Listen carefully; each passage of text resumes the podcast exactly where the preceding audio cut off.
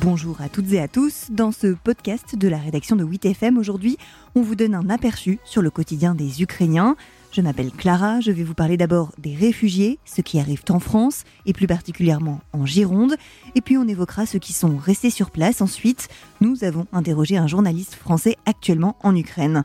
Pour ceux qui arrivent dans notre département, l'accueil commence par des démarches administratives une salle d'attente remplie, des enfants qui jouent devant les guichets et des mots qui résonnent en ukrainien. Voilà à quoi ressemblent tous les après-midi dans les locaux de la préfecture de la Gironde. Les agents se consacrent uniquement aux réfugiés ukrainiens et ils sont nombreux. Pour l'instant, nous avons eu euh, à peu près 500 demandes. Marc Douchan, directeur des migrations et de l'intégration à la préfecture. Des demandes qui peuvent être individuelles ou des fois qui concernent des familles entières. On en a traité euh, plus d'une centaine. Notre capacité est à peu près de, faire, de recevoir 200, 200 personnes par semaine. Pour trouver un hébergement, c'est l'association France Horizon qui fait la liaison avec les Français qui ont offert des solutions. Et à l'examen des propositions de logement, ce n'est pas le confort qui prime.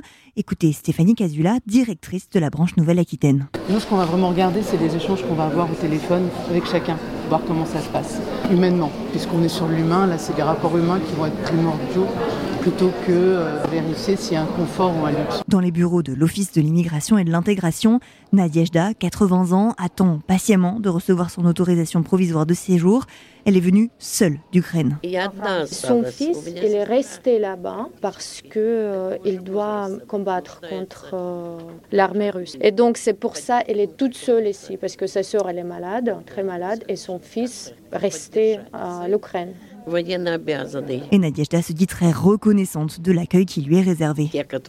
Elle a dit grand merci parce que dans cette situation, nous voyons vraiment beaucoup de support des gens, du gouvernement. Et donc, euh, elle, veut, elle a dit, mais moi, ça me touche beaucoup, donc je suis prête à pleurer.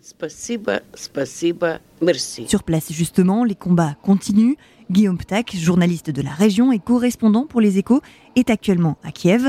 Il est allé à la rencontre des habitants, notamment après un récent bombardement.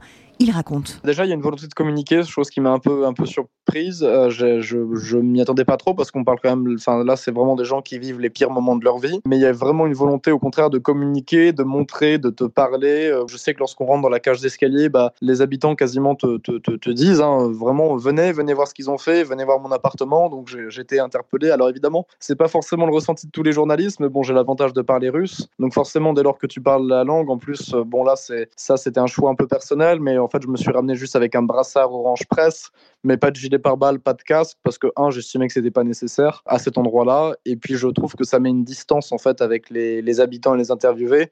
Toi, tu débarques avec tout ton matériel et tout, eux, ils sont en train de faire le tri de ce qui était euh, leur vie, leur appartement, leurs affaires.